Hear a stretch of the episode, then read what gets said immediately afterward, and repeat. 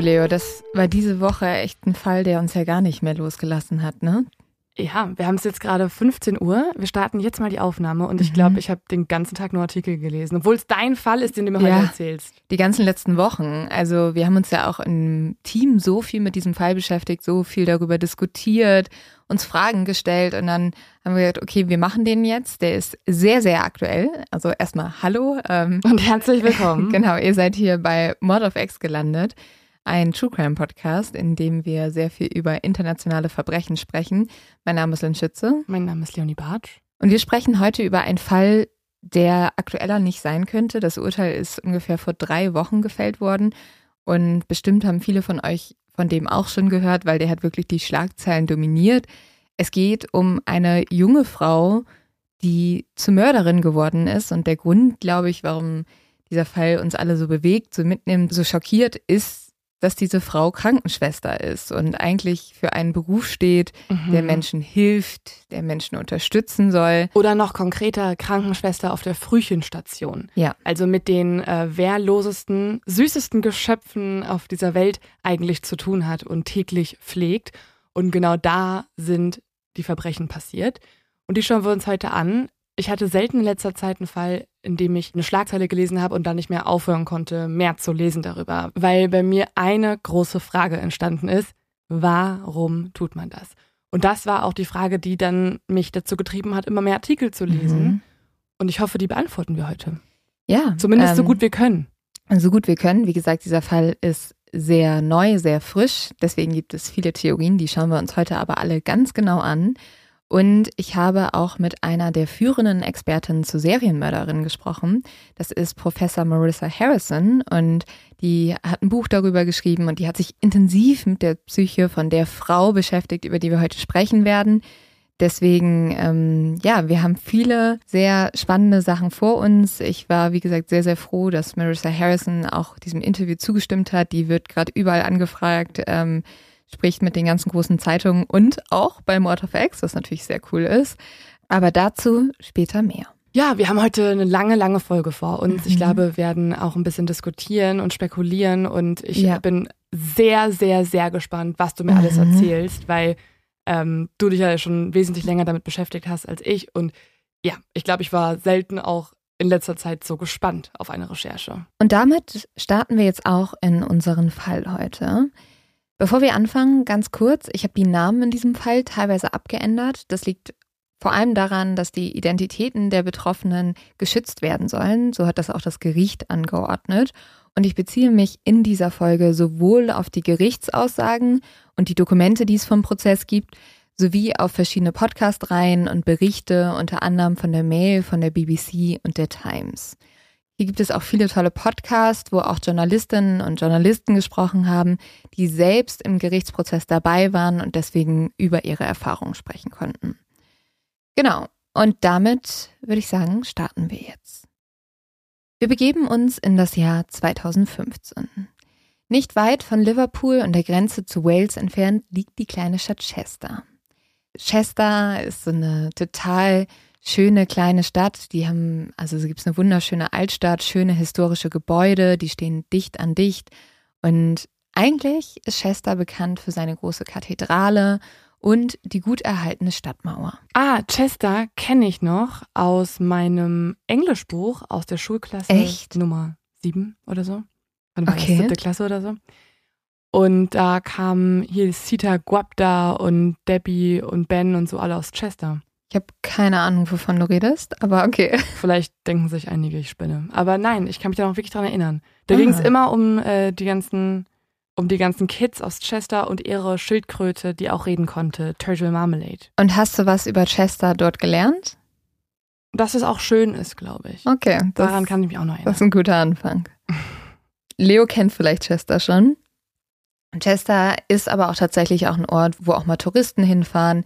Es gibt da ein paar Sehenswürdigkeiten. Was es aber auch in Chester gibt, ist das Countess of Chester Hospital. Und hier warten jetzt Anne und Ben auf ihr kleines Wunder. Anne und Ben sind sich sicher gewesen, 2015 wird das schönste Jahr ihres Lebens werden. Anne ist nämlich schwanger. Und jahrelang hat das Paar vergeblich versucht, Kinder zu kriegen. Jetzt ist es aber endlich soweit. In Annes Bauch wächst nicht nur eins, sondern gleich zwei Kinder heran. Ein Junge und ein Mädchen. Die Eltern sind überglücklich. Für die Geburt fahren sie am 7. Juni 2015 in das Krankenhaus der britischen Stadt Chester. Ben und Anne fühlen sich hier wohl. Die Ärzte und die Krankenschwestern, die sind total nett und die kümmern sich um alles. Und das ist auch sehr wichtig, weil die beiden sind sehr nervös. Das liegt daran, dass es eine Frühgeburt ist. Also die Zwillinge erblicken neun Wochen vor dem geplanten Geburtsdatum schon das Licht der Welt. Als Ben dann die beiden Babys das erste Mal sieht, kann er sein Glück kaum fassen. Das Mädchen kommt ein paar Sekunden früher zur Welt. Sie nennen sie Mary. Doch die verfrühte Geburt hat einen Preis. Mary ist sehr klein und wiegt nicht viel. Ihr Herzschlag ist schwach. Die Ärzte beschließen, das Kind direkt auf die Intensive Care Nursery, also die Neugeborenenstation, zu bringen. Und dann kommt auch schon Tom zur Welt. Jetzt ist die Familie perfekt. Tom ist noch schwächer als seine Schwester. Die zuständige Krankenschwester teilt den Eltern mit, dass sie den kleinen Jungen direkt mit auf die Intensivstation nehmen müssen. Ben und Anne dürfen ihren Sohn nicht mal kurz in den Arm halten. Tom kriegt sogar extra eine eigene Krankenschwester zugewiesen, die sich rund um die Uhr um ihn kümmern soll und für die Pflege und Überwachung der Säuglinge mit speziellen medizinischen Bedürfnissen zuständig ist. In England wird das Designated Nurse genannt. Und heißt diese zugeteilte Krankenschwester jetzt Lucy? Ja. Okay. Am Abend des 8. Junis ertönt auf einmal aus der Neugeborenenstation ein markerschütternder Schrei. Bitte lassen Sie mein Baby nicht sterben. Bitte lassen Sie es nicht sterben. Anne sitzt im Rollstuhl und starrt entsetzt auf die blinkenden Geräte. Anns Mutter, also die Großmutter von Tom, ist auch da und die legt ihrer Tochter jetzt eine Hand auf die Schulter und sagt, du musst ihn gehen lassen. Oh Gott. Anne nickt nur ganz leicht. Um 8.58 Uhr wird der kleine Tom für tot erklärt. Er hat gerade mal einen Tag gelebt. Weiß man, was passiert ist? Tom ist hier zu früh geboren worden. Deswegen denkt man jetzt, dass es einfach irgendwie Komplikationen gegeben hat, dass ähm, der kleine Körper irgendwie kollabiert ist und es ein Unfall war oder eher gesagt halt ein natürlicher Tod. Toms zugewiesene Krankenschwester Lucy schickt jetzt einer Kollegin eine Nachricht. Ich weiß nicht, wie ich die Eltern noch einmal sehen soll. Der Vater ist zusammengebrochen und hat geweint, als ich ihn in die Leichenhalle gebracht habe. Es ist herzzerreißend. Jetzt haben Ben und Anne nur noch die kleine Mary. Die ganze Nacht wird Ben am Bett seiner Tochter wachen. Zwischendurch lösen ihn kurz Verwandte ab. Aber die Familie möchte ihr überbliebenes Kind nicht alleine lassen. Sie ist alles, was die jungen Eltern noch haben. Und so lassen Ben und Anne ihre Tochter die nächste Nacht und auch den nächsten Tag nicht mehr aus den Augen. Als es dann am nächsten Tag 8 Uhr schlägt, atmet die Familie erleichtert auf. Mary hat jetzt die ganze Nacht und auch den ganzen Tag überstanden und Ben traut sich jetzt das erste Mal, das Bett seiner kleinen Tochter zu verlassen. Mittlerweile ist ein bisschen die Panik weggegangen mhm. und ja, es kommt zu einer Akzeptanz. Also natürlich trauerten die Eltern noch schrecklich, aber sie denken sich jetzt, wahrscheinlich war der Tod ihres Sohnes einfach nur ein schrecklicher Unfall, etwas, ähm, was leider passiert. Und Ben versucht sich jetzt irgendwie zu beruhigen. Er weiß ja, seine Tochter ist beim Pflegepersonal eigentlich in geschulten Händen. Und die ersten 48 Stunden von Mary sind ja auch ohne Probleme verlaufen.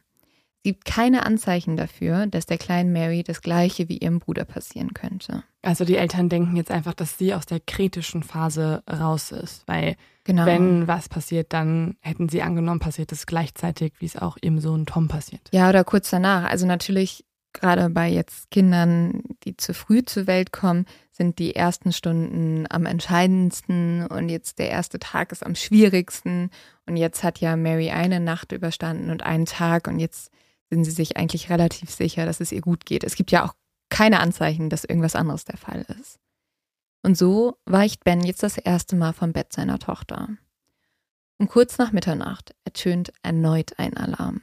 Es ist Mary. Wie aus dem Nichts schwebt das kleine Mädchen in Lebensgefahr. Eine der Krankenschwestern schreit, oh nein, nicht schon wieder. Das Gesicht des Babys ist verfärbt. Es ist lila mit kleinen weißen Flecken. Anne bricht jetzt zusammen. Nicht mein Baby, nicht schon wieder, schreit sie. Es herrscht Chaos. Menschen schreien, die Ärzte rennen herum, alle versuchen das Leben der kleinen Mary zu retten. Doch mitten in diesem Chaos steht eine Person, die für alles verantwortlich ist.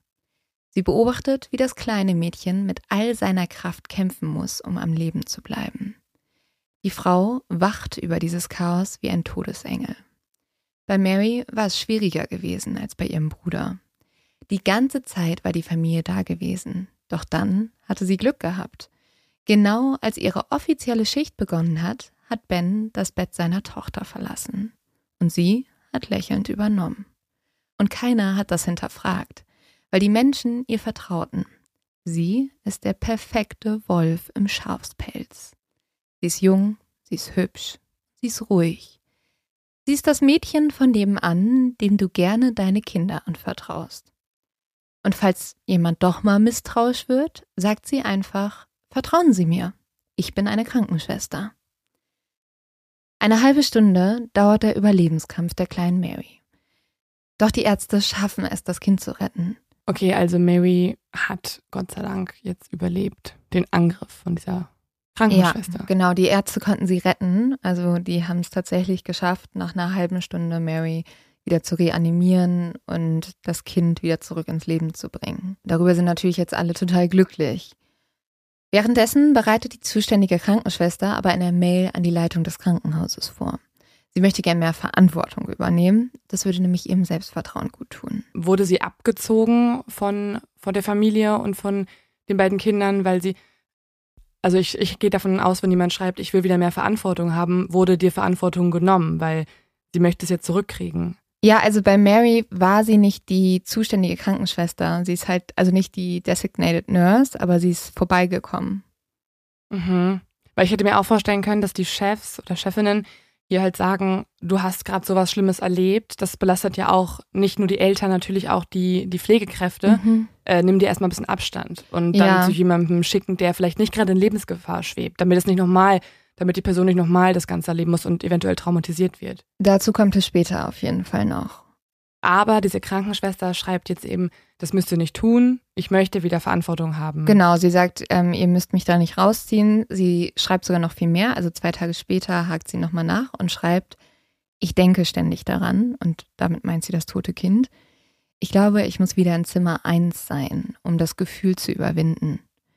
Kurz darauf schreibt sie noch eine Mail. Ich muss sofort zurückkehren und ein krankes Kind pflegen, sonst verschwindet das Bild von dem, was ich verloren habe, nie.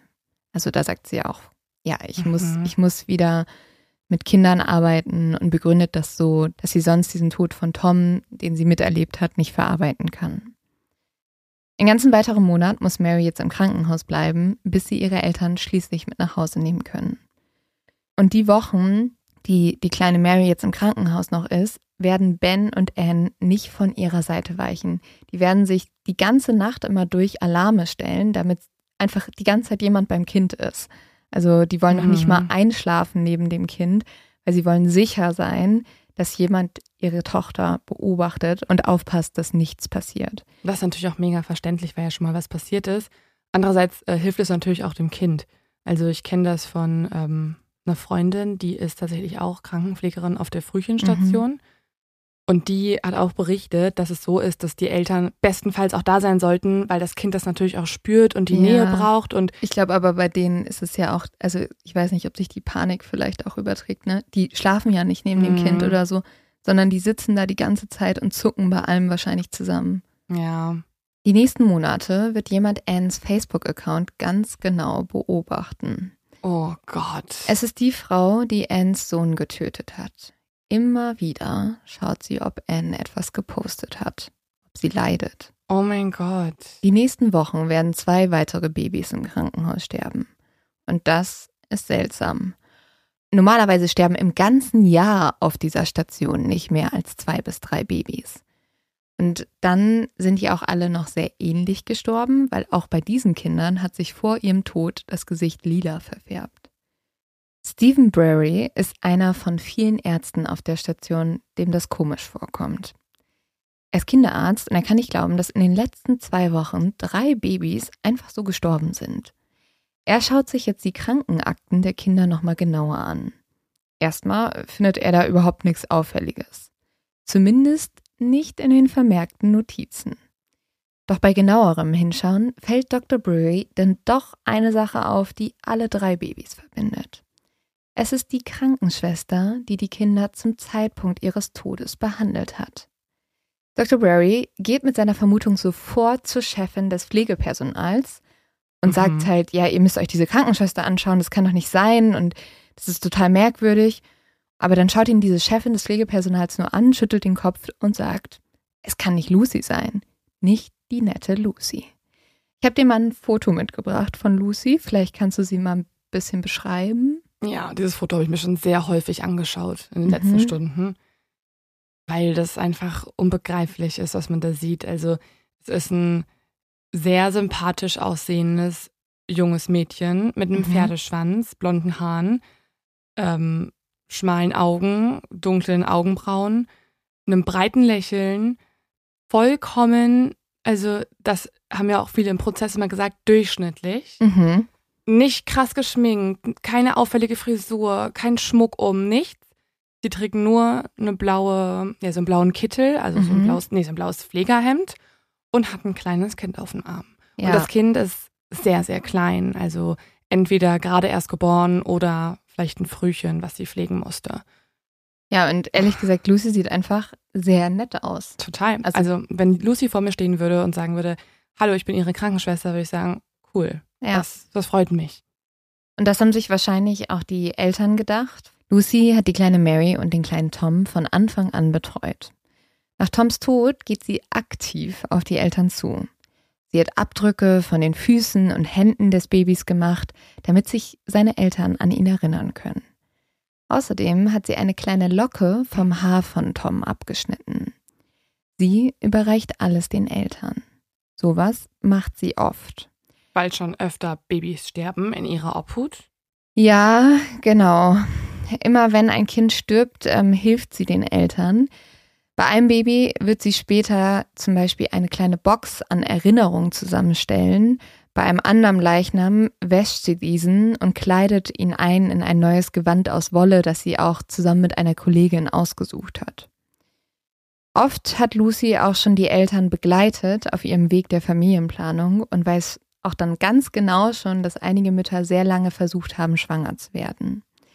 Für die Eltern ist Lucy eine Vertrauensperson. Boah, das finde ich alles so heftig. Das mhm. hätte ich, also das sind so zum Beispiel so Details, die ich nicht wusste und die mhm. mir jetzt natürlich sehr weiterhelfen, wenn wir über das Motiv nachher mhm. sprechen werden, weil das sind alles Dinge, die sie als Heldin dastehen lassen. Mhm. Sie ja. hilft bei der Trauerarbeit, sie ist die Vertrauensperson, sie ist sowas wie ja, der letzte Strohhalm, an dem sich die Eltern noch festklammern können, nachdem ja. das Baby gestorben ist. Und, und du, also du kannst es auch schon mal oh. merken, weil was sie natürlich auch in diesem Moment ist, sie gehört ja irgendwie mit dazu, ne? Sie ist ja fast ein Teil der Familie. Mhm. Also das könnte auch noch ganz spannend werden. Und sie hat ja selbst auch keine Familie. Sie ist ja selber nicht Mutter oder hat genau. einen Partner. Also sie hat sehr liebende Eltern. Mhm. Äh, reden wir später nochmal drüber. Aber genau, eine eigene Familie hat sie nicht. Mhm. In Wirklichkeit ist es nämlich so, dass Lucy, wir haben sie ja gesehen, junge, hübsche Frau mit einem Pferdeschwanz, ähm, eigentlich die ganze Zeit darauf lauert, den richtigen Moment zu erwischen, wann sie diesen Neugeborenen Schaden zufügen kann. Und wir haben vorhin schon drüber gesprochen. Vor etwa drei Wochen ist Lucy vor einem Gericht in Großbritannien schuldig gesprochen worden. Insgesamt soll sie sieben Babys getötet haben und zehn schwer verletzt haben. Und damit gehört Lucy Letby zu den schlimmsten Serienmördern und Serienmörderinnen Großbritanniens. Und ihre Morde gehen auch als die schlimmste Kindermordserie in der jüngeren Geschichte des Vereinigten Königreichs ein. Der Prozess hat im Oktober 2022 begonnen, also da musste sie sich vor Gericht verantworten. Und einmal kurz, damit ihr jetzt auch merkt, wie viele Opfer es gibt.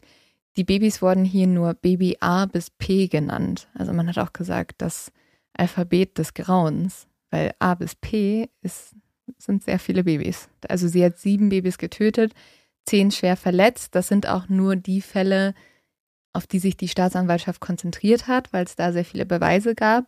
Also es gibt auch Kinder, die haben zwar überlebt, so wie Mary, aber die haben schwerwiegende Schäden mitgetragen. Die sind, ähm, die sind ihr Leben lang gezeichnet davon und haben auch Behinderungen und es ist, also es, es sind ja auch dann nur die 17 Babys, wo man es überhaupt nachweisen kann. Genau. Wahrscheinlich gibt es sogar noch mehr, wo man es einfach nicht eindeutig nachweisen konnte, weil die Babys Frühchen sind, eh schon Komplikationen aufgewiesen haben durch die Geburt oder durch irgendwelche anderen gesundheitlichen Beeinträchtigungen und das ist einfach nur, boah. Und es sind ja nicht nur die Babys, die Opfer geworden sind, sondern ganze Familien und die haben im Prozess auch gesprochen, die haben erzählt, wie sie selber darunter gelitten haben. Ein Vater ist zum Beispiel zum Alkoholiker geworden, viele Eltern können nicht mehr schlafen oder haben auch Angststörungen entwickelt.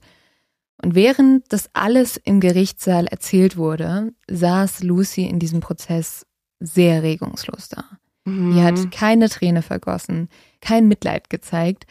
Ähm, sie hat selbst nur die ganze Zeit gesagt, dass sie es nicht war. Also sie hat alles bestritten. Sie behauptet wiederum, das Krankenhaus würde sie als Sündenbock benutzen, aber alle Beweise sprechen gegen Lucy und sie ist ja auch schuldig gesprochen worden jetzt. Ja, und du gehst ja gleich auch auf die Beweise ein und ich finde die sehr, sehr eindeutig. Mhm. Ja, das hat halt dazu geführt, dass es dann jetzt Ende August auch ein Urteil gab und dort hat der Richter sehr deutliche Worte gefunden, die waren nämlich, dies war eine grausame, kalkulierende und zynische Serie von Kindermorden.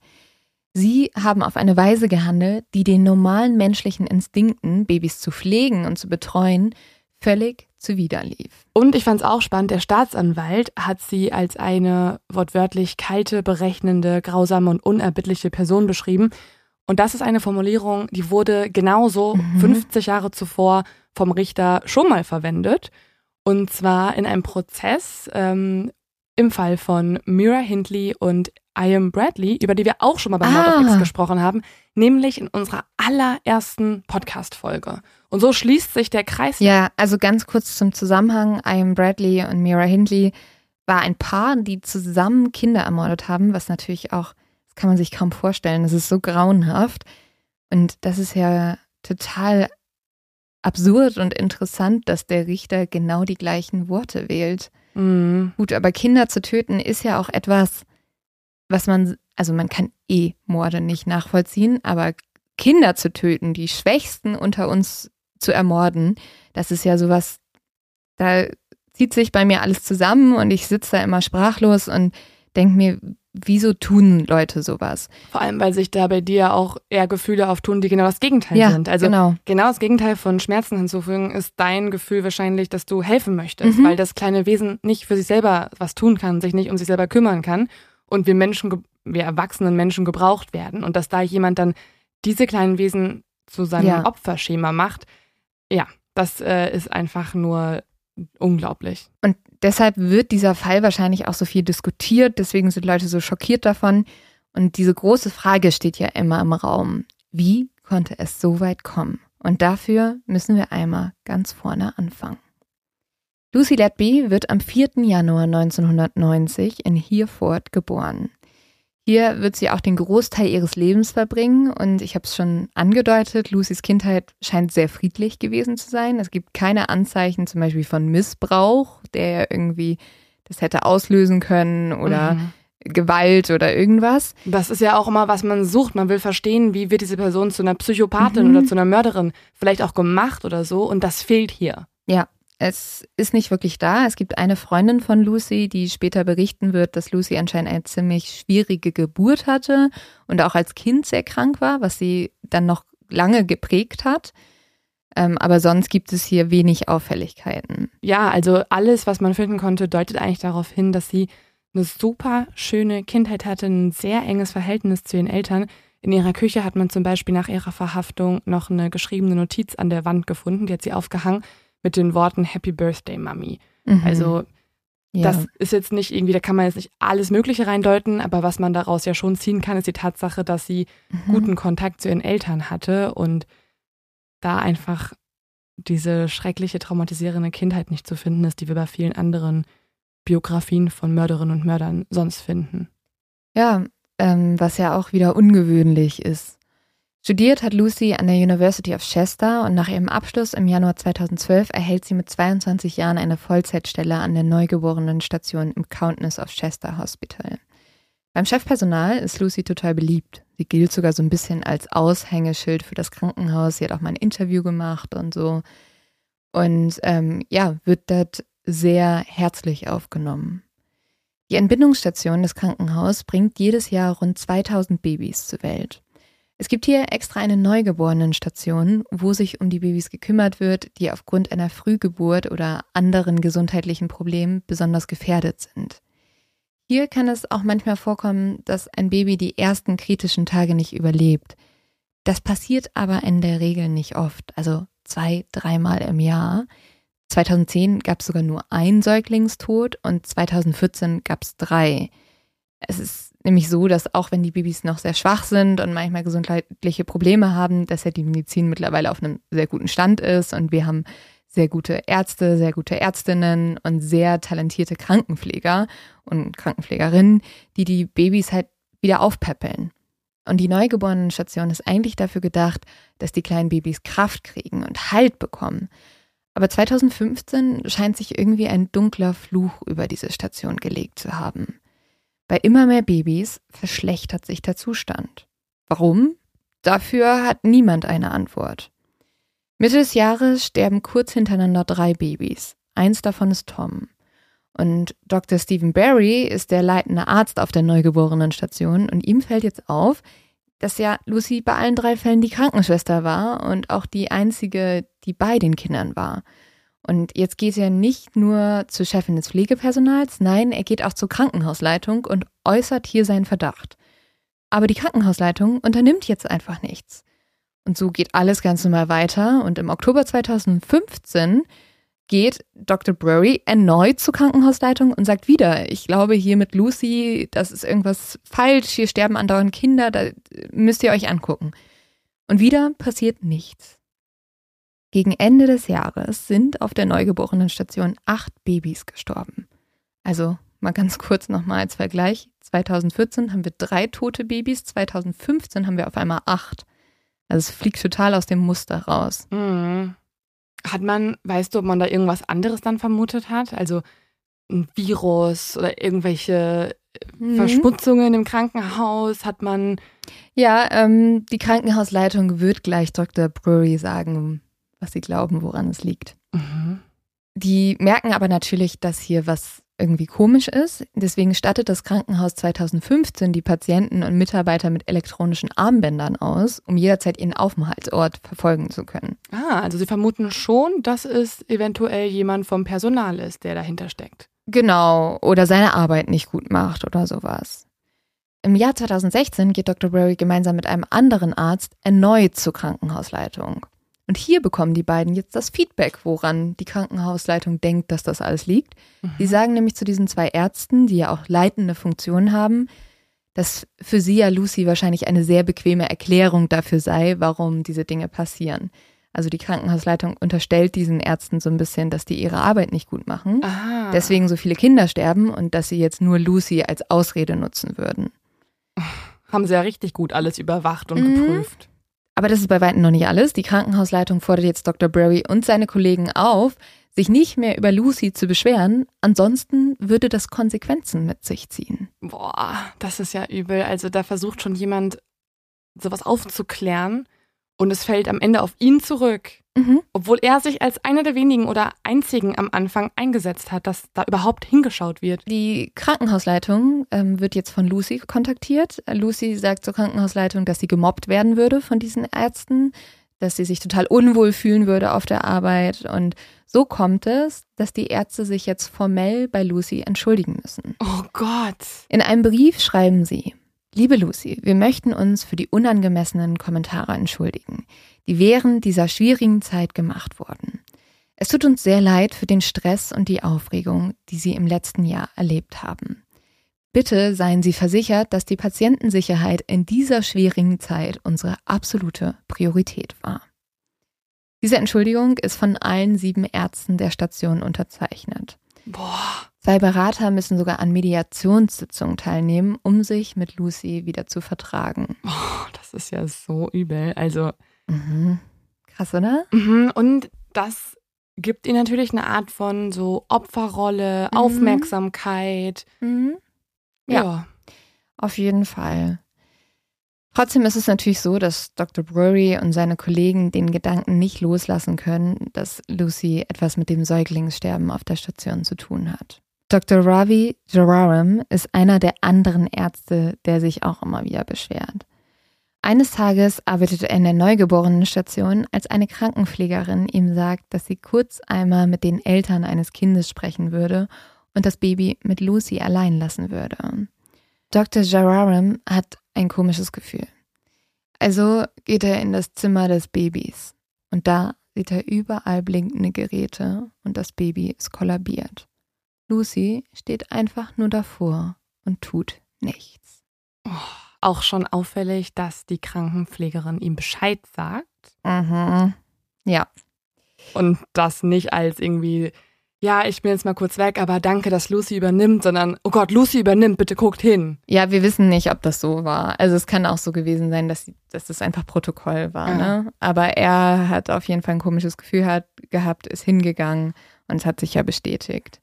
Es ist sowieso so, dass dieses ganze Personal eigentlich auf der Neugeborenenstation total belastet ist. Die sind alle total schockiert, traurig darüber, dass so viele Todesfälle auf dieser Station Das sind. belastet die ja total, Ja. klar, das traumatisiert ja Ja. auch die Pflegerinnen und Pfleger und Ärzte, also klar. Es ist sogar so doll, dass die Angestellten teilweise ihre Schichten tauschen müssen, dass die manchmal auch krank sind, weil es denen so schlecht geht. Aber es gibt eine Person, die das irgendwie gar nicht belastet, und das ist die 28-jährige Lucy. Die ist immer da, die braucht nie eine Auszeit und das, obwohl sie jedes Mal anwesend ist, wenn eines der Kinder stirbt.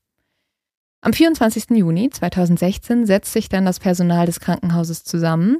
Dr. Brewery sitzt neben Lucy und er fragt sie, ob sie am Wochenende versuchen will, Abstand von der ganzen Situation zu nehmen. Also fragt sie ein bisschen so, machst du mal eine Pause, versuchst du mal den Kopf frei zu kriegen? Ja, und stattdessen sagt Lucy aber nur zu ihm, nö, also ihr geht's gut und sie möchte trotzdem am Wochenende arbeiten. Und Dr. Brewery kann bei Lucy auch kein bisschen Stress oder Traurigkeit erkennen. Und so kommt es, dass noch abends Dr. Brewery, die stellvertretende Geschäftsführerin des Krankenhauses, anruft und sagt, Lucy muss sofort von dieser Station abgezogen werden. Also der ruft die nachts noch an und sagt, ihr müsst die runternehmen. Die kann hier nicht mehr als Krankenpflegerin arbeiten. Und die stellvertretende Geschäftsführerin blockt das aber ab. Sie sagt sogar, dass sie die Verantwortung dafür übernehmen würde, wenn noch ein anderem Baby etwas passieren sollte. Boah. Und so gibt es keine Veränderungen auf der Station und direkt am nächsten Tag bricht ein weiteres Baby zusammen. Die nächsten Wochen hören die Todesfälle und die merkwürdigen Zusammenbrüche auf der Neugeborenenstation einfach nicht auf. Deshalb beschließt das Krankenhaus jetzt sogar, keine Frühgeborenen vor der 32. Schwangerschaftswoche mehr aufzunehmen. Drei Wochen später wird Lucy endlich von der Neugeborenenstation genommen und bekommt stattdessen einen Bürojob und wird mit formellen Aufgaben betreut. Und Überraschung, sobald Lucy nicht mehr auf der Neugeborenenstation ist, hören die seltsamen Todesfälle und Zusammenbrüche auf. Dr. Brewery kann in diesem Moment aber überhaupt nicht verstehen, warum Lucy einfach auf einen anderen Job gesetzt wird und sich die Krankenhausleitung immer noch weigert, die Polizei einzuschalten. Anscheinend ist hier die Angst einfach zu groß, dass es Ganze irgendwie einen PR-Schaden fürs Krankenhaus mit sich ziehen würde. Ja, und ich glaube, dass Lucy auch viele Leute täuschen konnte, die enger mit ihr zusammenarbeiten Mhm. als dieser Arzt. Also sie hat selber auch zwei der anderen Krankenpflegerinnen als ihre beste Freundinnen bezeichnet. Also die hatte richtige Mhm. Freundschaften dort und hat sich mit allen eigentlich ganz gut verstanden. Entweder war sie Leuten ziemlich egal oder wurde gemocht von den Leuten. Ja. Und sie hat auch immer so Tagebuch geführt und da schreibt sie über ihre Kollegen und Kolleginnen, dass das ihre Familie ist. Mhm. Und wenn du Leuten dieses Gefühl vermittelst und mit denen so nahe stehst, dann, dann ist das, glaube ich, so ein ähnliches Phänomen, wie wenn du Leuten sagst, ey, dein, dein, ähm, dein Sohn, der ist Mörder. Mhm. Da würden, da, das kann man ja erstmal nicht glauben. Wenn man denkt, man, man kennt eine Person, kann man sowas erstmal nicht glauben. Ja, und das passiert jetzt auch. Wenigstens lässt das Krankenhaus jetzt die Vorfälle vom Royal College of Pediatrics and Child Health überprüfen. Und hier gibt es aber keine Erklärung für die seltsamen Todesfälle. Und es wird empfohlen, eine externe, unabhängige Untersuchung von jedem Neugeborenen zwischen Januar 2015 und Juli 2016 durchzuführen. Endlich. Ja, endlich. Und daraufhin wird auch endlich 2016 und übrigens sechs Tage bevor Lucy zurück auf die Neugeborenenstation kommen sollte, endlich die Polizei gerufen. Mhm. Und ähm, ja, da würde ich dir ganz kurz mal einen O-Ton abspielen von Dr. Jorarum, ähm, was er zur Presse gesagt hat darüber. The very fact that the police, after listening to us for less than 10 minutes, realized that this is something that they had to be involved with, to me speaks volumes. And I, I could have punched the air. Do you think the lives of some of those babies could have been saved if management had taken action sooner? It's a horrible thing to say. But I do genuinely believe that there are four or five babies who could be going to school now who aren't. Oh Gott, er antwortet so herzerreißend. Er wird ja. gefragt, ob er glaubt, dass wenn die Leitung anders reagiert hätte, dass einige Babys nicht gestorben wären. Und er sagt, ja, es ist schrecklich zu sagen, aber ähm, mhm. er glaubt, dass wenn es anders gehandhabt wär, worden wäre, dass äh, fünf Babys wahrscheinlich jetzt gerade zur Schule gehen würden. Ja, und er sagt ja auch, dass es so war, die Ärzte haben halt mit der Polizei gesprochen und innerhalb von wenigen Minuten hat die Polizei erkannt, dass das wichtig ist und dass es ein Fall ist, in dem sie ermitteln müssen. Und das hat ihn wütend gemacht, verständlicherweise. Mhm. Und jetzt kommt es das erste Mal zu polizeilichen Ermittlungen. Und in diesen Ermittlungen ähm, bittet die Polizei einen pensionierten Kinderarzt darum, eine unabhängige Überprüfung durchzuführen, um festzustellen, ob seiner Meinung nach ein absichtlicher Schaden an diesen Babys verursacht wurde. Der Arzt bekommt jetzt die Unterlagen von 30 Babys vorgelegt. Bei 15 kann er die Todesursache nachvollziehen. Es ist zu Blutungen oder Infektionen gekommen. Aber bei den anderen 15 ist die Todesursache nicht nachvollziehbar. Der Arzt kommt sehr schnell zu der Erkenntnis, hier ist ein Verbrechen passiert.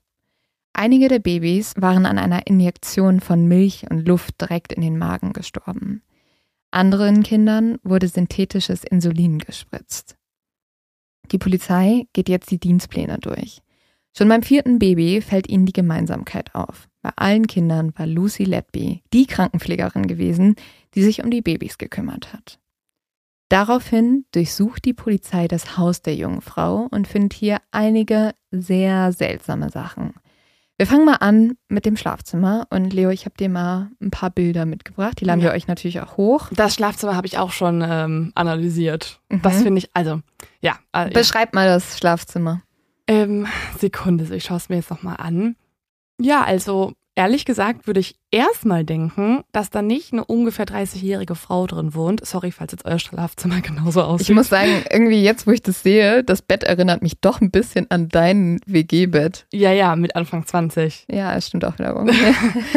also es ja. ist, ähm, es ist so ein bisschen, ja, süß dekoriert. Es sieht so ein bisschen studentisch, ich weiß auch nicht. Da ist halt eine Lichterkette um das äh, Holz, äh, um dieses Metallbettgestell rum. Überall liegen Kuscheltiere rum. Ja, so Teddybären. Genau, also sie hat hier so ein, so ein, so ein ja, auf dem Kissen auch so ein paar äh, Schmetterlinge auf dem Bettbezug mhm. und dann liegt da irgendwie noch so ein grünes Kuscheltier, eine kleine Tasche. Auf der Bettwäsche steht übrigens auch Sweet Dreams. Das sind die Sachen, die mich fertig machen. Ja. Man sieht nämlich, dass da halt, wie gesagt, erstmal Kuscheltiere sind. Das sind übrigens auch die Momente, wo sie im Prozess anfängt zu weinen. Mhm. Nicht als es um die Babys geht. Als es um die Kuscheltiere geht. Als sie Bilder von ihrem Zimmer sieht. Oh als sie Bilder von ihrem Schlafzimmer sieht und als über ihre Katzen Tiger mhm. und Smudge gesprochen wird mhm. und ihre Kuscheltiere gezeigt werden, da ähm, muss sie richtig weinen. Und dann hat sie auch, wie du gerade schon meintest, diese Bettdecke mit Sweet Dreams drauf. Mhm. Und sie hat, und das finde ich jetzt auch in Anbetracht, ähm, was passiert ist, so zynisch und boah, so, so, so ironisch. Mhm. Sie hat ein Bild an der Wand hängen, auf dem steht, hinterlasse überall Glitzer in der Welt. Ja, nicht nur das, sie hat überall so Motivationssprüche hängen. Mhm. Und sie sind dann auch in so Bilderrahmen mit Glitzer. Es gibt auch noch eins Strahle wie ein Diamant. Ja. Sie hat halt keinen Glitzer hinterlassen. Sie hat das Nein. Gegenteil hinterlassen, Schmerzen und, und trauernde Familien. Sie hat unten in der Küche, das sehen wir jetzt nicht auf dem Bild, Mhm. auch äh, so, so Sprüche an der Wand. Da ist dann, da steht dann frohe Prosecco-Zeit. Und sie hat einen weiteren Spruch, da steht, Freunde sind getarnte Engel. Ja, also ich, ich bin echt eh kein Fan von Wandsprüchen, sorry, falls ihr jetzt welche habt, aber das ist natürlich im Haus einer Killerin solche Sprüche zu haben. Das ist irgendwie ganz, Hinterlässt einen Oh. komischen Beigeschmack. ja. Unten äh, an der Küchenwand hängt auch noch eine Notiz, die hat sie dann anscheinend von einer Freundin oder so bekommen. Mhm. Da steht drauf, beste Patentante verliehen an Lucy Letby. Ja, Also sie muss ne- Ja, sie war auch die Patentante von zwei Kindern, tatsächlich. Ja. Alles, alles sehr komisch. Und das ist ja bei Weitem noch nicht alles, was die Polizei findet. Und ehrlich gesagt, jetzt finde ich, wird es richtig gruselig, weil die Polizei stößt auf mehrere so Notizen und ein Tagebuch. Und hier wurde mit so richtig fiebriger Schrift reingeschrieben. Und es gibt so ein paar Wörter, die jeweils in Rot markiert wurden oder so umkreist wurden. Und das sind immer die Wörter Hass und Böse. Mhm. Und dann steht da, ich habe sie getötet. Ich habe sie absichtlich getötet, weil ich nicht genug bin, mich um sie zu kümmern. Ich bin eine schreckliche, böse Person. Also ein Geständnis. Ja, das ist eigentlich ein Geständnis. Aber dann steht woanders auch wieder, habe ich das getan? War das ich? Habe ich das getan? Kann ich dafür verantwortlich sein? Und dann am Ende wieder in Großbuchstaben, ich bin böse, ich habe das getan. Diese Notiz, die habe ich mir auch so lange angeschaut, weil die Mhm. ist so konfus geschrieben. Also sie hat teilweise Sätze angefangen und dann beginnt sie mitten im Satz den nächsten Satz und schreibt quasi das so untereinander wiederum. Also es ist einfach auch eine total konfus angeordnete Textform. Mhm. Und ich wollte da einfach alles Mögliche lesen, was man da irgendwie rausdeuten kann. Und was ich auch spannend fand, war irgendwie ein so ein Satz, da stand so, ähm, also die schreibt, äh, Mom und Dad haben mich nicht verdient, auch in einem Satz. Mhm. Und zwei Namen. Ich glaube auch Tom und noch irgendwer haben mich nicht verdient. Ja, Vielleicht ihre Patenkinder oder so. sie schreibt ganz viele wirre Sachen da rein. Mhm. Und also es ist auch, wie gesagt, sehr gruselig, weil sie dann diese böse, also dieses Wort böse so umstreicht und so. Ähm, einige Menschen glauben tatsächlich, dass sie verwirrt ist, als sie das, oder dass sie generell verwirrt ist und verwirrt war, als sie das geschrieben hat. Und einige glauben auch, dass Lucy diese Notizen erst geschrieben hat, nachdem sie von den Leuten im Krankenhaus beschuldigt wurde. Also, dass sie es gar nicht gemacht hat, nachdem sie die Tat begangen hat. Das ist Ja. auch, was Lucy vor Gericht sagt, um sich zu verteidigen, um zu sagen, nein, das war gar kein Schuldgeständnis. Mhm. Ich glaube das ehrlich gesagt nicht. Also, ich, ich glaube auch nicht. Ich glaube, da waren die Gedanken so präsent, dass sie es Mhm. loswerden musste. Sie hat ja auch teilweise nur so Wörter hingeschrieben. Panik, Angst, Verlust, warum me, Mhm. warum ich.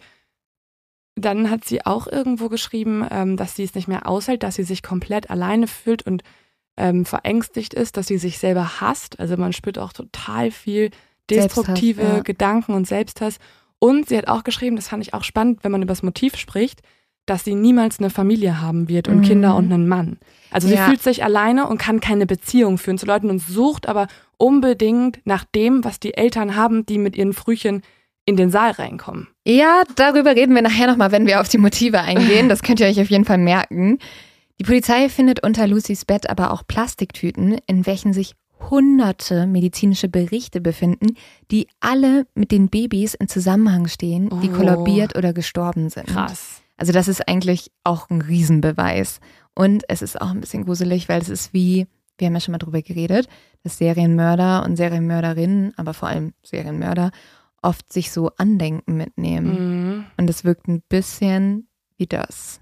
Man findet doch auch eine Liste bei ihr mit allen Babys, die gestorben sind, die sie aufschreibt mit genauem Datum dahinter. Mhm.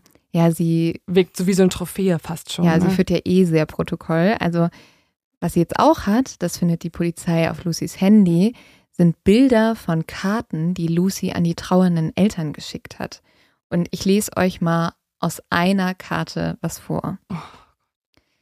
Es gibt keine Worte, die diese Zeit einfacher machen würden. Es war mir eine Ehre, mich um euer Kind kümmern zu dürfen und auch euch als Familie kennenzulernen. Eine Familie, die immer ihr Kind an erster Stelle gestellt hat.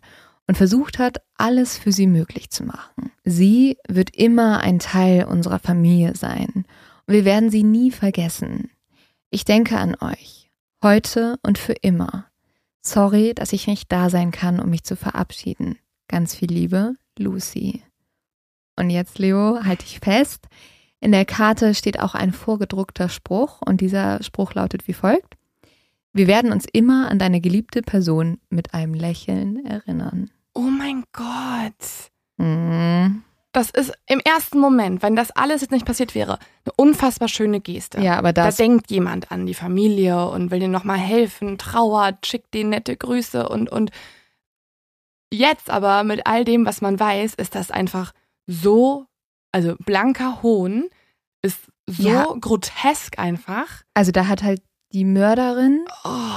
den Eltern des Opfers einen, einen Brief, eine Karte geschickt, in der steht, wir werden uns immer an diese Person mit einem Lächeln erinnern.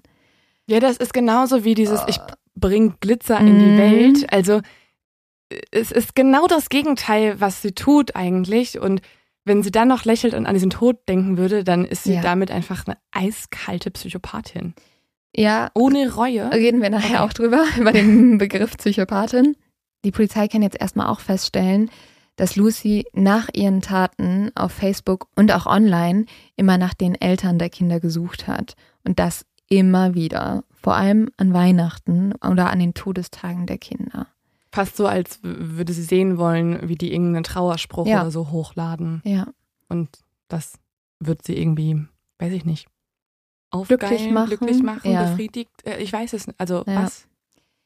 Die Polizei kann auch Lucys Nachrichten an ihre Kollegen und Kolleginnen re rekonstruieren.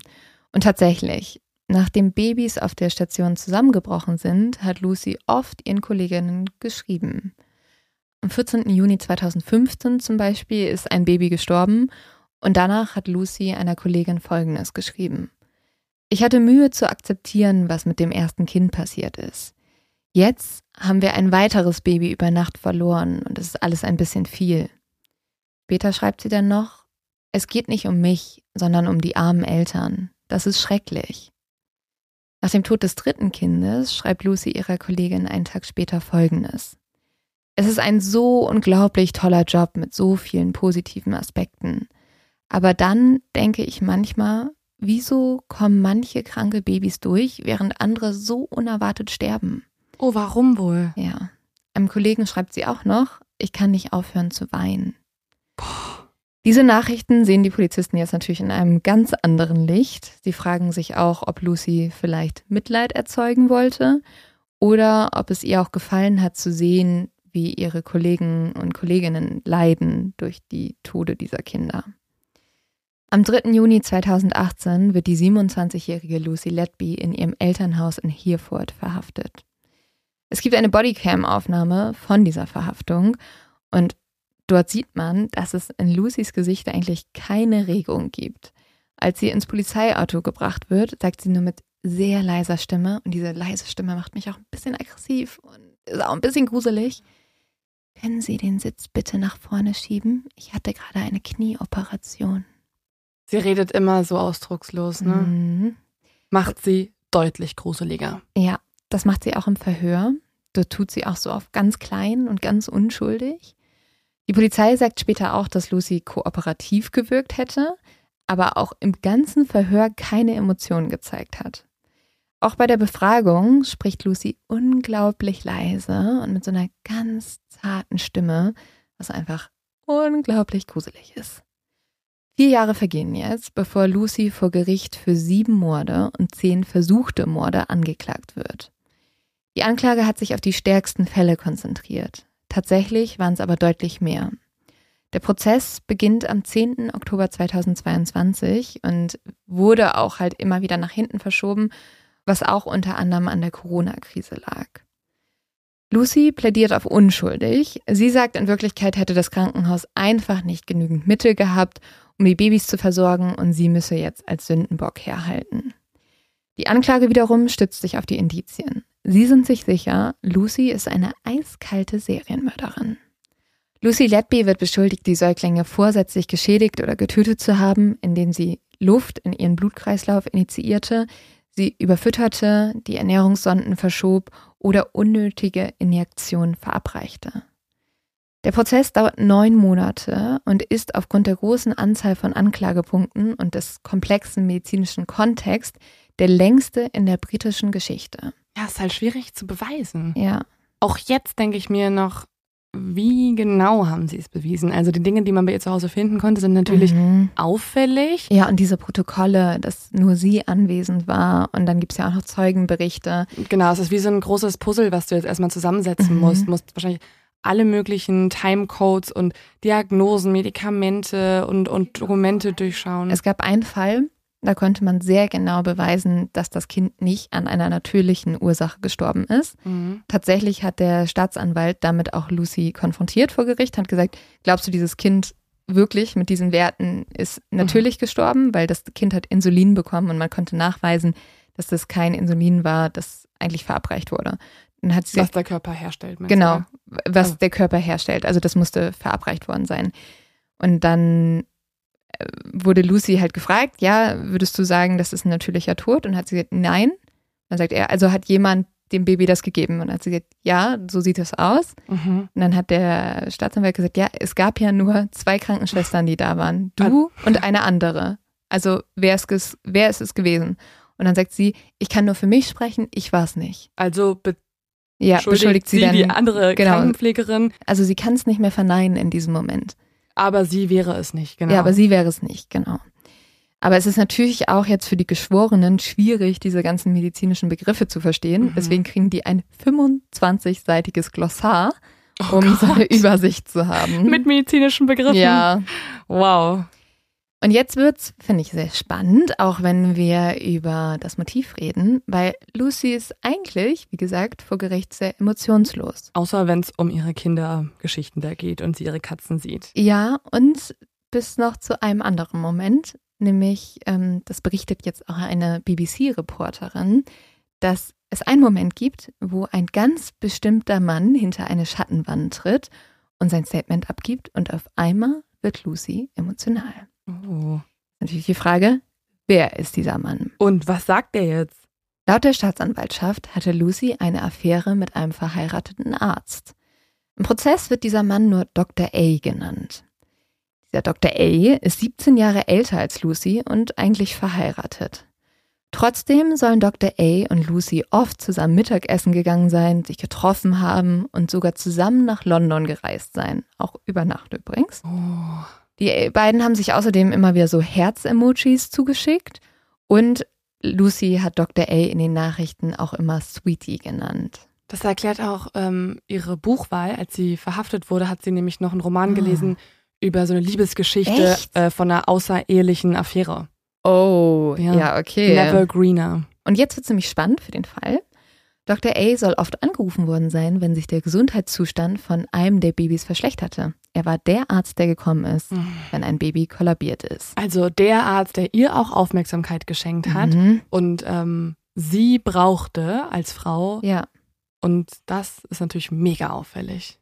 Es gibt zum Beispiel einen Vorfall, da kam Lucy gerade aus dem Urlaub wieder und sie hat jetzt Dr. A eine Nachricht geschrieben. Arbeitest du heute?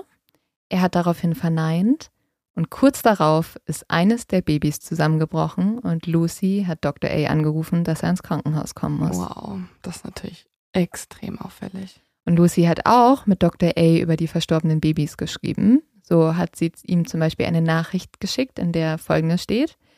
Wir haben Babys verloren, um die ich mich gekümmert habe. Und da denkt man, bin ich nicht gut genug für den Job? Er schreibt ihr zurück. Auf keinen Fall bist du es. Es liegt an den Babys. Du bist eine der einzigen Krankenpflegerinnen in der Region und ich habe eigentlich überall gearbeitet, der ich meine eigenen Kinder anvertrauen würde. Auch Dinge, die du nicht hören möchtest, falls die Person Kinder hat, mit der Ja. du eigentlich gerade eine Affäre führst. Nee, auf gar keinen Fall. Als die Polizei Lucys Haus durchsucht hat, haben sie auch einen Zettel gefunden, auf welchen Dr. A's Name vermerkt war und darunter folgender Text stand. Mein bester Freund, Liebster, ich habe dich geliebt und ich glaube, das hast du gewusst. Ich habe dir mit allem vertraut. Ich wollte nur, dass du mir zur Seite stehst, aber das hast du nicht getan. Ja, also so viel zu Dr. A. Ich finde, das sehr interessant, Mhm. gerade wenn wir über Motiv reden. Mhm. Ähm, und ich glaube, da kommt auch hoffentlich viel raus. Das ist noch eine sehr neue Information. Und ich hoffe, dass man darüber noch mehr erfährt, weil, also ich glaube, dass das sehr entscheidend war, warum sie das getan hat. Also, dass dieser Mann und sie diese Aufmerksamkeit Mhm. haben wollte. Kann ich mir auch gut vorstellen, Ja. ja. Und vielleicht haben die sich auch nicht mehr so gut verstanden. Wer weiß? Und sie hat halt so mit ihm irgendwie eine Verbindung gehabt. Ja, also sie hat einfach auf jeden Fall gelernt, dass wenn sie nicht beachtet wird oder kein Mitleid bekommt, dann braucht es nur einen Notfall auf der Mhm. Station und dann ist Dr. A schon da. Und danach sind auch die Eltern da und sie ist im Mittelpunkt und Und dann kann sie mit Dr. A darüber reden, wie schlimm das alles war. mhm. Vor Gericht spricht jetzt aber nicht nur Dr. A, es werden auch die Statements der Eltern der Kinder vorgelesen. Und ich habe ja schon gesagt, während des gesamten Prozesses wurden die Identitäten der Opfer und ihrer Eltern vertraulich behandelt, deswegen werden die auch nur vorgelesen, die Geschichten der Eltern und damit auch der Opfer. Die Berichte sind wirklich herzzerreißend und ich würde auch sagen, wir werden euch den Link zu allen Statements der Familien auch in der Folgenbeschreibung verlinken und auch auf Social Media nochmal teilen. Tom und Mary werden im Prozess nur Child A und B genannt. Und das haben ihre Eltern geschrieben und ich habe jetzt auch wieder diese Namen, die ich mir ausgedacht habe, vom Anfang eingefügt. Wir sind so dankbar, dass unsere Angst wenigstens Mary gerettet hat und wir ihr nicht erlaubt haben, dass sie das Gleiche bei Mary wie bei unserem anderen Kind tut. Auch wenn unsere Familie eine riesige Lücke hat, wo Tom sein sollte, ist da immer wieder dieses Licht durch Mary. Du hast versucht, uns alles zu nehmen, hast versucht, Gott zu spielen mit dem Leben unserer Kinder. Unser Leben ist heute nicht einfach. Wir haben Angststörungen, Depressionen und eine posttraumatische Belastungsstörung. Und manchmal würden wir am liebsten einfach aufgeben. Aber das werden wir niemals tun, weil wir tragen eine Verantwortung für unsere Kinder. Wir werden Mary das beste Leben geben, das sie verdient hat. Du hast gedacht, dass du unser Leben zerstören könntest, aber du wirst niemals gewinnen. Wir hoffen, dass du ein sehr langes Leben vor dir hast und jeden Tag leiden wirst, indem du immer daran denken musst, was du getan hast. Aber wir wollen, dass du eins weißt. Unsere Familie wird von diesem Tag an niemals mehr an dich denken. Für uns bist du nichts. Krass.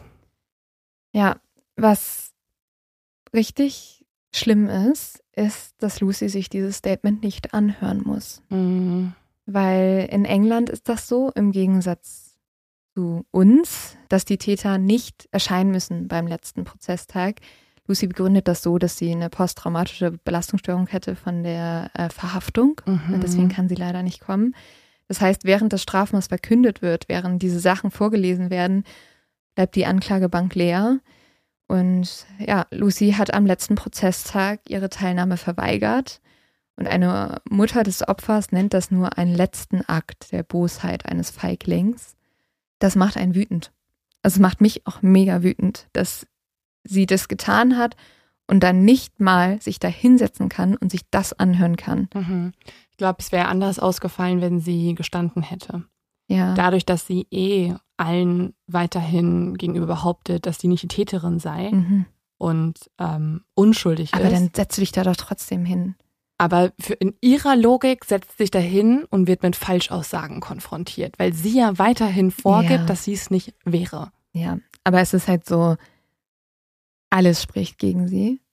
Und Mhm. gib wenigstens den Eltern diese Art von Abschluss Ja. und dann beschließt du das, das nicht zu machen, was ja auch sehr egoistisch ist. Absolut. Also all ihre Taten waren komplett egoistisch und selbstsüchtig, um Mhm. Aufmerksamkeit zu erlangen von Leuten, denen, die sie irgendwie beeindrucken möchte. Das könnte übrigens auch politische Folgen haben, weil auch der britische Premierminister hat sich dazu geäußert. Er will dieses Gesetz jetzt ändern und dafür sorgen, dass demnächst Straftäter und Straftäterinnen ähm, ja bei ihrer Verurteilung persönlich erscheinen müssen. Übrigens eine Person, die auch nicht persönlich bei ihrer Verurteilung war, war Johnny Depp. Mhm. Fand ich auch ein bisschen weird, weil der hat, glaube ich, sein, seine äh, Urteilsverkündung in einem Pub gefeiert währenddessen. Ja, ja, da kann man nach Videos raus, wie er Ja.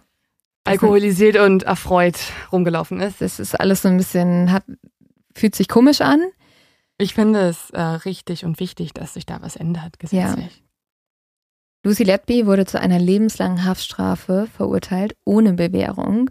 Und damit wird die mittlerweile 33-Jährige den Rest ihres Lebens hinter Gittern verbringen. Damit ist Lucy Letby auch die vierte Frau in Großbritannien, die zu einer Whole Life Order verurteilt wird. Das bedeutet, die kommt nie wieder raus. Das Gesundheitsministerium kündigt eine umfassende Aufarbeitung des Falles an. Also vielleicht kommt da auch noch was. Eine Sache, die aber noch sehr unklar ist, ist das Motiv. Die Eltern haben auch in einer Stellungnahme Folgendes gesagt. Wir werden womöglich nie erfahren, warum das passiert ist. Wir wollen uns jetzt aber trotzdem nochmal die möglichen Motive genauer anschauen. Also herausfinden, warum könnte Lucy das gemacht haben. Und mich würde es auch interessieren, was für ja, Wesenszüge oder Diagnosen mhm. ihr vielleicht vergeben wurden. Also es muss ja irgendwas in ihr vorgehen, dass ja. sie sich entscheidet, die Babys zu töten. Und danach das auch nicht mehr gesteht, wo man es beweisen kann. Also da muss ja irgendwas sein, ähm, was vielleicht Psychologen rausgefunden haben, vielleicht auch noch nicht. Vielleicht kommt das auch noch in den nächsten Jahren, das könnte ich mir vorstellen, falls sie auch irgendwann mal gesteht und auch mhm. in Gespräche geht und vielleicht auch daran mitarbeitet, was mit ihrer Psyche ist. Es ist ja hoffentlich auch ihr selber irgendwie wichtig rauszufinden, mhm. warum sie das getan hat. Und ähm, ja, vielleicht hast du ja schon irgendwas, aber das würde mich noch sehr interessieren. Ja, also sie wurde sehr lange ähm, betrachtet, auch von verschiedenen Psychologen und so. Da gehen wir gleich noch drauf ein. Die leitende Ermittlerin, die sich aber sechs Jahre mit Lucy beschäftigt hat, beschrieb sie mit nur einem Wort: beige. Und das sagt sie, weil an Lucy einfach nichts besonders war. Es war nichts auffallend. Sie wird tatsächlich auch ähm, in einem Podcast von der BBC als Vanilla Girl bezeichnet. Also Vanilla Girl ist ja so ein Trendbegriff, aber ja. da habe ich auch das Gefühl, dass die Polizei einfach schnell so einen Begriff aufgreifen ja. wollte, der auf Instagram trendet. An alle mal, die nicht so mit diesem Trend und dieser Online-Sprache vertraut sind, Vanilla Girl, ich bin auch keine Expertin, aber ist anscheinend so ein Begriff, der Mädchen bezeichnet oder Frauen bezeichnet, die sehr viel Beige und Sandtöne in ihrer Wohnung haben und alles ein bisschen gemütlich, aber also auch so ein bisschen ich. durchschnittlich. Also so wie ja. viele Kerzen Frauen. anmachen. Ja, genau. Also einfach ja, dieses Durchschnittliche war ja auch bei Lucy ein großes Thema. Mhm. Und all das scheint ja für uns erstmal das Gegenteil zu sein, was eine Serienmörderin ist oder was wir von einer Serienmörderin erwarten. Aber ich bin froh, dass das die Ermittlerin gesagt hat und nicht eine Psychologin, weil das finde ich eine komische Diagnose. Ja. Sie ist beige. Äh, sie ist ein Vanilla Girl. Diese Diagnose ist Vanilla Girl. ja, aber wir schauen uns jetzt mal an, was eine Psychologieprofessorin gesagt hat. Das ist nämlich Dr. Marissa Harrison. Ähm, die forscht schon seit Jahren zu Serienmördern und zu Serienmörderinnen. Die hat auch ein Buch veröffentlicht, welches heißt Psychology of Female Serial Killers. Ähm, und mit Dr. Marissa Harrison habe ich gesprochen für diese Folge. Und laut ihr passt Lucy Letby perfekt in das Profil einer weiblichen Serienmörderin. Sie hat nämlich mehrere Serienmörderinnen aus den USA analysiert und dabei festgestellt, dass fast 40 Prozent aller Serienmörderinnen Krankenpflegerin sind oder im Gesundheitswesen arbeiten. Wow. Ja, also ich das möchte hier keine eine hohe, hohe, ja, hohe Zahl. Ich möchte hier keine Vorverurteilung von nein, Krankenpflegerinnen haben, ne? Natürlich Aber, nicht. Also Krankenpflegerinnen sind normalerweise wow. echt tolle Menschen, die, äh, die wir sehr dringend brauchen, die auch mehr bezahlt kriegen sollten. Aber das ist schon richtig schockierend. Dr. Marissa Harrison hat auch ein Profil erstellt ähm, für eine typische Serienmörderin. Und sie hat gesagt, eine typische Serienmörderin ist wahrscheinlich weiß. Sie ist eine Christin, was ich auch sehr spannend finde, weil eigentlich spricht das ja komplett gegen alles, an das du glaubst. Sie ist attraktiv und sie ist in ihren 20ern oder 30ern, wenn sie beginnt zu morden. Und sie kümmert sich wahrscheinlich um Menschen, die Hilfe benötigen. Das finde ich jetzt super spannend, dass sie es in der Studie herausgefunden hat, weil das zeigt natürlich, dass Frauen dann die zu Gewalttaten neigen, das dann ja auch eher in einem Kontext tun, der enger mit ihren traditionellen sozialen Rollen verbunden mhm. ist. Also ja. das macht, macht natürlich auch total Sinn. Ja. Aber es klingt erstmal auch so paradox, weil das auch wiederum die Rollen sind, in denen sie das Gegenteil eigentlich sonst tun. Also in ihren häuslichen und pflegerischen Rollen beispielsweise. Ja, total. Deswegen ist es ja dann auch so schockierend. Dr. Harrison hat auch herausgefunden, dass 40 Prozent der Serienmörderinnen eigentlich eine psychische Erkrankung haben. Das ist jetzt was, was bei Lucy bisher nicht festgestellt werden konnte. Und viele Serienmörderinnen sollen auch Probleme mit ihren Eltern haben. Auch etwas, das wir bei Lucy jetzt gerade nicht sehen. Mhm. Trotzdem passt Lucy laut Dr. Harrison komplett in das Schema. Was so spannend ist, weil sie wahrscheinlich für die meisten von uns auf den ersten Blick überhaupt nicht wie eine Serienmörderin wirkt. Krankenpflegerinnen sollen uns ja eigentlich helfen. So haben wir das in unserem Kopf abgespeichert. Das nennt man auch geframed. Also in unserem Kopf verbinden wir bestimmte Begriffe mit bestimmten Funktionen. Das ist ganz einfach, das macht unser Gehirn, damit ähm, wir Sachen leichter verarbeiten können. Also zum Beispiel verbinde ich dich auch mit irgendwelchen Begriffen, wie wahrscheinlich Kaffee, Freddo, lieb, mag ich, beste Freundin und Podcast. Ähm, und genauso macht man das mit allem, was man im Leben hat, was einem begegnet, was man kennt. Und so ist das natürlich bei uns auch mit Krankenschwestern. Und deswegen passt dieses Wort Killer eigentlich auch nicht zu dem, was wir mit Krankenpflegerinnen geframed haben. Und genauso ist das übrigens auch mit dem Thema Geschlecht. Da hat Dr. Harrison auch drüber gesprochen. Die meisten Menschen wollen nicht glauben, dass auch Frauen morden können. Und zwar auch genauso wie Männer, manchmal ohne wenig Motive oder Motive, die wir nicht nachvollziehen können nämlich dass Frauen auch manchmal einfach eiskalt sein können. Deswegen wird auch immer so viel über Frauen diskutiert und äh, wenn so weibliche Serienmörderinnen sind, ähm, ist da immer so ein Unverständnis da, wo man wahrscheinlich bei einem Mann das irgendwie besser nachvollziehen kann und bei einem Ted Bundy ist man so, ah ja, das ist halt ein eiskalter Killer. Naja, aber der hat ja auch verschiedene Motive gehabt. Ja, genau. Sexuelle Befriedigung, die fehlt halt bei den ja, Frauen. Ja, die fehlt bei ihr. Fällen. Genau, die fehlt bei ihr. Dafür gibt es durchaus auch andere Motive, die ja bei ihr rauskommen. Dr. Harrison sagt aber auch, wir müssen darauf vorbereitet sein, dass manchmal das Monster eine Vanilla-Krankenschwester ist, welche Tanzstunden nimmt, sich in einen Arzt verliebt hat, welche Teddybären besitzt und Kleider mit Pünktchen in ihrem Schlafzimmer hängen hat. Es ist eine ganz normale Frau, die mit ihren Freunden auf Ibiza Salsa-Stunden genommen hat, aber trotzdem Leben auf eine schreckliche Art und Weise zerstört hat. Und ein Motiv, wo ähm, jemand anders auch noch drüber gesprochen hat, nämlich Professor Yorker, da habe ich mehrere Berichte drüber gelesen. Und das ist tatsächlich ein Motiv, das wir wenig mit Frauen auch verbinden, ist Sadismus. Ähm, Professor Yorker hat 130 Fälle von Menschen in Gesundheitswesen untersucht, die getötet haben und hat herausgefunden, dass das Motiv nicht Aufmerksamkeit meistens ist, sondern tatsächlich Sadismus. Mhm.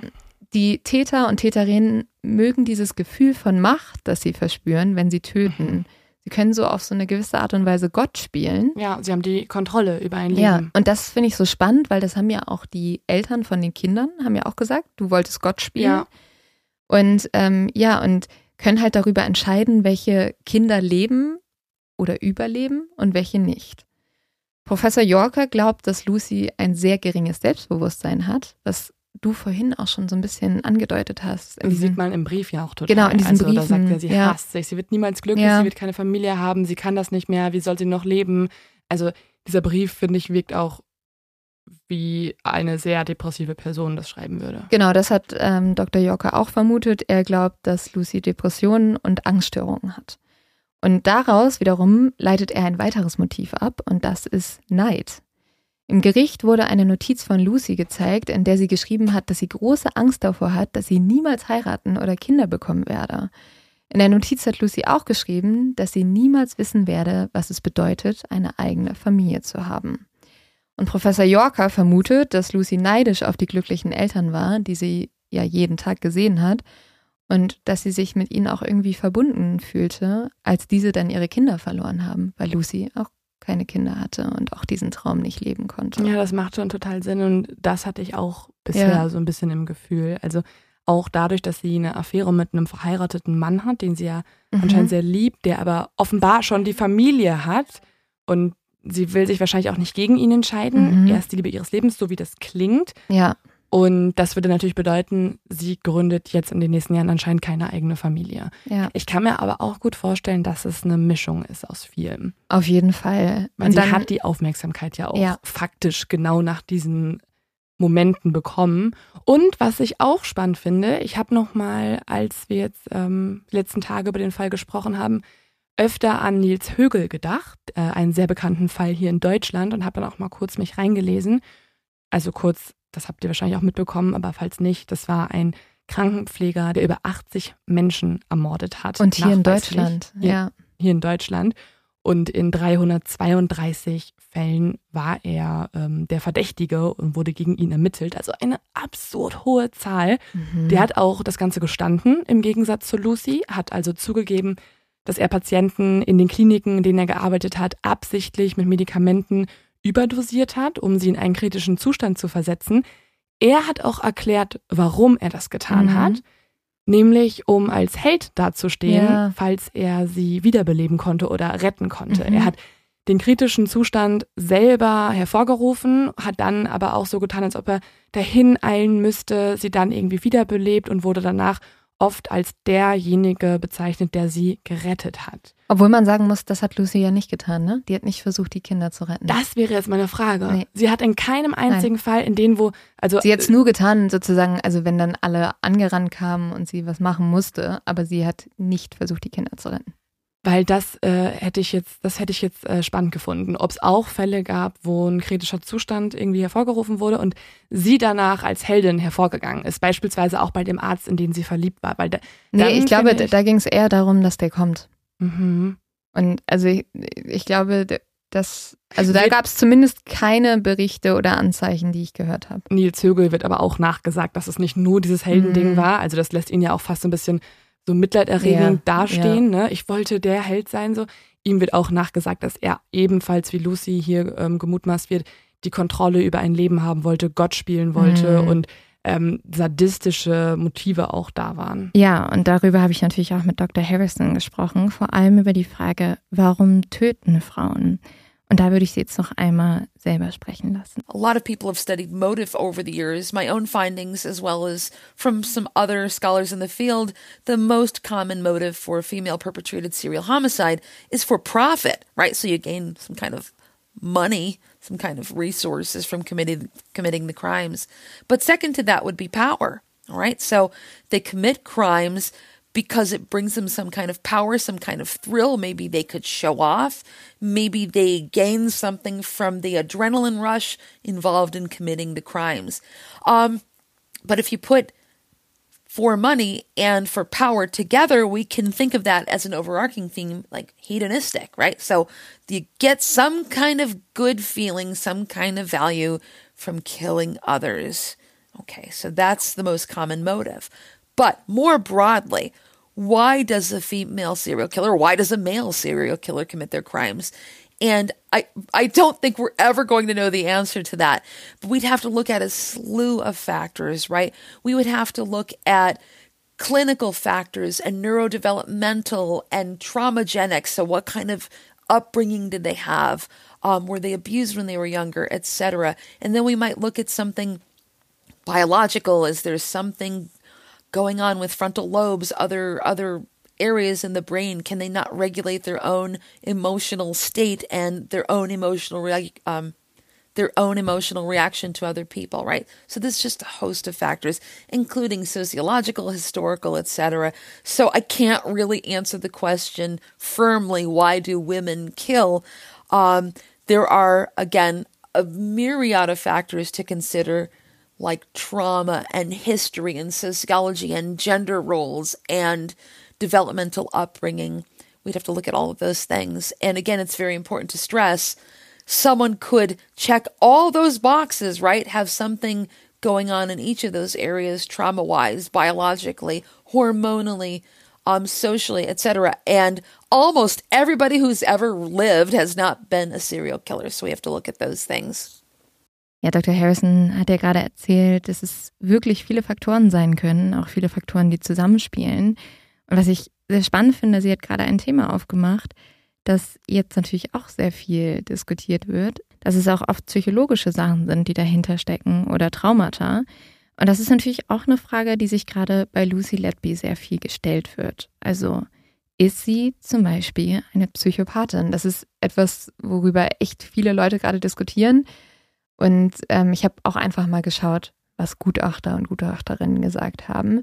Dr. Jane Carter Woodrow sagt, Lucy hat zwar psychopathische Züge, aber ist keine Psychopathin, weil Psychopathen würden impulsiv und egoistisch handeln und Psychopathinnen tun fast alles aus einem Grund, zum Beispiel um erfolgreicher zu werden. Und laut dieser Gutachterin ist der Grund bei Lucy nicht ersichtlich. Man könnte jetzt natürlich mhm. sagen, der, der Doktor oder die Affäre. Ja, und ich finde, das, was sie getan hat, schon ziemlich egoistisch. Sie hat ja. in keiner Weise daran gedacht, dass das Baby ja. dann nicht mehr leben wird. Und ja. eine empathische Person würde Voll. vielleicht das denken. Es geht um diesen Grund, mhm. dass es keinen ersichtlichen Grund gibt, wie jetzt bei Nils Högel, dass mhm. er dann der Held ist. Ja. Das fehlt ja irgendwie bei ihr. Aber wenn man halt diesen Doktor mit einbezieht, könnte man natürlich sagen, der Grund war, dass der kommt. Worauf Lucys Briefe allerdings auch darauf hindeuten, ist, dass sie durchaus eine Art von Schuld spürt. Und auch das ist sehr untypisch für Psychopathen. Experten sind sich sehr einig, dass Lucy wusste, was sie tat und dass sie auch wusste, dass das falsch ist. Experten für forensische Psychologie haben Lucys Verhalten und ihre Aussagen während des Prozesses untersucht, um einen Einblick in ihren Geisteszustand zu bekommen. Und hier haben sie durchaus Hinweise auf mögliche psychische Erkrankungen gefunden, wie zum Beispiel eine Borderline-Persönlichkeitsstörung oder Narzissmus. Aber eine endgültige Diagnose konnten sie nicht fällen, mhm. weil entscheidend war hier, dass Lucy auch immer wieder in diesen Notizen ihre eigene Schuld eingestanden hat. Also zum Beispiel schrieb Lucy einmal, dafür gibt es keine Worte, ich bin eine schreckliche Person und dafür bezahle ich jeden Tag. Und dieses Eingeständnis ähm, zeigt eigentlich, dass sie sich da im Klaren drüber war. Mhm, halt danach. Danach. Also vielleicht nicht in dem Moment. Also das wir hatten natürlich aber auch schon Fälle von Serienmördern, die danach auch irgendwie darunter gelitten haben. Mhm. Zum Beispiel, also was die getan haben. Zum Beispiel hatten wir eine Folge der weinende Mörder. Genau, der immer angerufen hat. Und dann total in Selbstmitleid ja. ähm, den ähm, der Polizei erzählt hat, oh Gott, ich habe das getan, mhm. oh, ich kann nicht mehr, warum, war, muss ich jetzt sowas durchstehen und hat, äh, ist in Tränen ausgebrochen. Ja. Wahrscheinlich ist es irgendwie auch eine Mischung aus allem. Das glaube ich auch. So eine Mischung aus allem. Aufmerksamkeit, Sadismus, Neid. Und ja, da kam, glaube ich, einfach viel zusammen. Und ich hoffe, dass wir da auch noch viel mehr darüber erfahren werden demnächst. Ja, das ist auch meine Hoffnung. Es ist aber wirklich ein Fall, der sehr schockierend ist. Ich muss auch sagen, also natürlich besteht jetzt auch die Angst, dass Lucy gar nicht mehr lange zu leben hat, ne? Also Kindermörder und Kindermörderinnen stehen ja im Gefängnis ganz unten auf der Liste. Ähm, es, es, gibt auch eine große Gefahr, die gesehen wird, dass sie Suizid begehen könnte. Mhm. Deswegen wird Lucy auch im Gefängnis gerade intensiv geschützt. Ja, das habe ich mir auch schon gedacht, dass ja. das nötig ist. Weil also von zwei verschiedenen Seiten besteht da eigentlich eine große Gefahr. Ja, sie wurde ja auch jetzt irgendwie als total desorientiert und total verängstigt beschrieben. Also mhm. teilweise hat sie im Gerichtssaal auch bei jedem Geräusch, sei es jetzt nur so ein, so ein Stift, der auf dem Boden fällt, so, ein, so zusammengezuckt mhm. und hat da mhm. ganz panisch hingeschaut und so. Also höchstgradig gestresst. Ja, ja. Gut, habe ich irgendwie jetzt gerade nicht so viel Mitleid, muss ich ganz ehrlich sagen. Aber klar, ähm, erstmal möchte man, dass ihre Sicherheit gewährt ist. Zweitens hofft man vielleicht auch, wie jetzt irgendwie früher mal John Douglas und so, dass sich da nochmal jemand mit ihr zusammensetzt Absolut. und die Motive noch weiter herausarbeiten kann. Ich finde wirklich diese Geschichte mit dem Arzt sehr bezeichnend, mhm. äh, sehr wichtig für das Motiv. Und trotzdem macht mich dieser Fall fertig und da ist so ein Unverständnis da. Also es ist ja immer, man versteht nie, warum Leute mhm. morden, aber kleine Babys, es ist einfach grauenhaft. Ja, also es ist einfach eine unfassbare Geschichte, weil diese Ambivalenz vorhanden ist. Mhm. Also dieses, ich finde dieser Spruch an der Wand, ne? Alles in Glitzer, das ist für mich so ein, so ein Ausdruck von dieser Dualität in ihrer Person. Dass sie einerseits Serienmörder ja. ist, die das nicht hinterlässt und dann will sie aber an so eine Unschuld erinnern, wie es nur Glitzer Konfetti macht. Ja, also mein Leos Tipp, äh, nehmt eure Wandsprüche ab. das große Plädoyer ja. äh, gegen die äh, Wandsprüche und damit äh, liebe Grüße an meine Mama, die unfassbar viel auf Sprüche setzt. Also ich glaube sogar ihr Profilbild auf WhatsApp ist ein ah. Spruch. Oh Mann. Ja, an sich ist da ja auch nichts gegen einzuwenden. im Pflegesektor arbeitet. Oh, ich glaube, du musst mal mit deiner Mama reden. Mit alten Menschen, die Surprise sterben. Oh Gott, oh Gott. Nein, das ist, das ist, also ehrlich gesagt, das ist, glaube ich, das Letzte, was aus dieser Folge herausgenommen Ja, werden sollte. Also absolut. Also das sind absolute Einzelfälle, wie sie überall schon passiert Ja. sind. Wir haben über Polizistinnen gesprochen, ja. die ähm, eiskalte Mörderinnen sind und danach weiter ermittelt haben in anderen Fällen. Äh, über Journalisten, die Ja. dann nach, äh, über ihre Fälle berichtet haben. Es gibt in jedem Berufsbild leider ja. auch Täter und Gott sei Dank nur sehr, sehr selten. Was ja zeigt, also wie selten sowas passiert, Mhm. zeigt ja die Tatsache, dass wir in Deutschland sogar viel über diesen Fall gesprochen haben Ja. und darüber Artikel lesen konnten, obwohl der in Birmingham stattfand. Mhm. Also dadurch zeigt es, dass es es einfach nicht sehr oft gibt und internationale Wellen schlägt. Ich finde, was dieser Fall aber auch zeigt, ist, dass durchaus sich da auch anscheinend in einigen Krankenhäusern was tun muss, weil das kann nicht sein, dass da so viele Mhm. Ärzte sich beschwert haben, so viele Leute nach vorne getreten sind und das jahrelang vertuscht wurde und da, glaube ich, Leben gerettet werden konnten. Total. Das war's mit dieser sehr aktuellen, auch irgendwie emotionalen Folge Mord of X. Mich macht dieser Fall wirklich so fertig. Schreibt uns gerne mal, wie es euch damit geht. Wir haben noch eine Bitte an euch, oder ich glaube, wir haben es auch schon mal gesagt. Falls ihr Fälle habt, die euch selber betreffen, ähm, wo ihr euch wünscht, dass wir uns die anschauen, darüber berichten, ähm, vielleicht sogar investigativ den Fall betrachten, dann schreibt gerne eine E-Mail an investigativ@aufexproductions.de. Ähm, wir verlinken euch die E-Mail auch nochmal in den Shownotes. Also wirklich Fälle, wo ihr irgendjemanden kennt oder was bei euch passiert ist. Persönlichen, persönlichen Bezug, ja. genau, mit einem persönlichen Bezug, weil die Fälle, die euch interessieren, interessieren uns ziemlich sicher auch und an denen sind wir dran, Ja. aka Lars Mittag und Co. Ja. Ähm, die, die kennen wir und an denen recherchieren wir schon. Da haben wir mittlerweile ein Team, die daran arbeiten und unter anderem auch eine Kriminologin und das soll einfach in ein gesondertes Postfach geben, gehen. Deswegen nochmal kurz der Hinweis. Danke, dass ihr dabei wart. Danke, dass ihr diese Folge gehört habt und wir freuen uns sehr, wenn ihr nächste Woche wieder dabei seid. Bis dahin. Bis dann. Cheers. Ciao.